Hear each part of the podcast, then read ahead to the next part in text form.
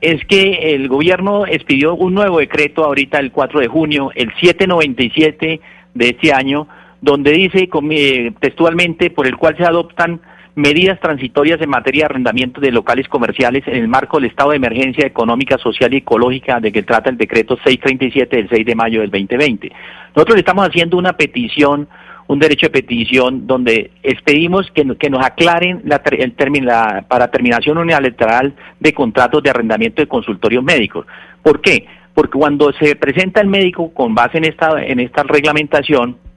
a hacer, un, a hacer una terminación unilateral de su arrendamiento, el arrenda, las empresas ah, que arriendan, las inmobiliarias, no aceptan esta concepción. Es decir, creen que existe una duda y que el consultorio médico no puede ser considerado un local comercial. Es que mire, los médicos tenemos, digamos, tres condiciones que nos afectan grandemente en este momento. El primero es que el número de médicos que ejercen en este momento la profesión en parte, en forma liberal, o sea, con su consulta del ciento por ciento, que es muy poco el número de personas que lo hacen en este momento, pero ese es tal vez el grupo más importante de médicos que, que tienen una consulta particular importante. Esto ha hecho que, que por la edad de estos médicos, por algunas patologías de base como la diabetes, la hipertensión, la obesidad o los problemas pulmonares y cardíacos,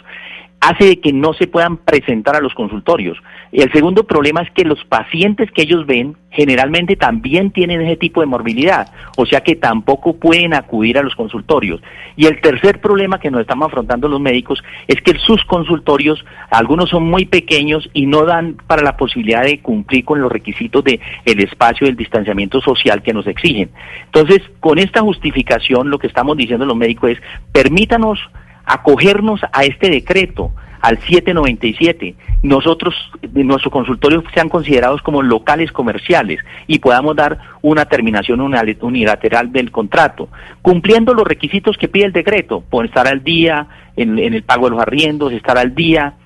en los servicios públicos y estar al día con la con la con la parte de, de digamos de todo tipo de obligación que tengamos y pagaríamos una parte también de la cláusula penal.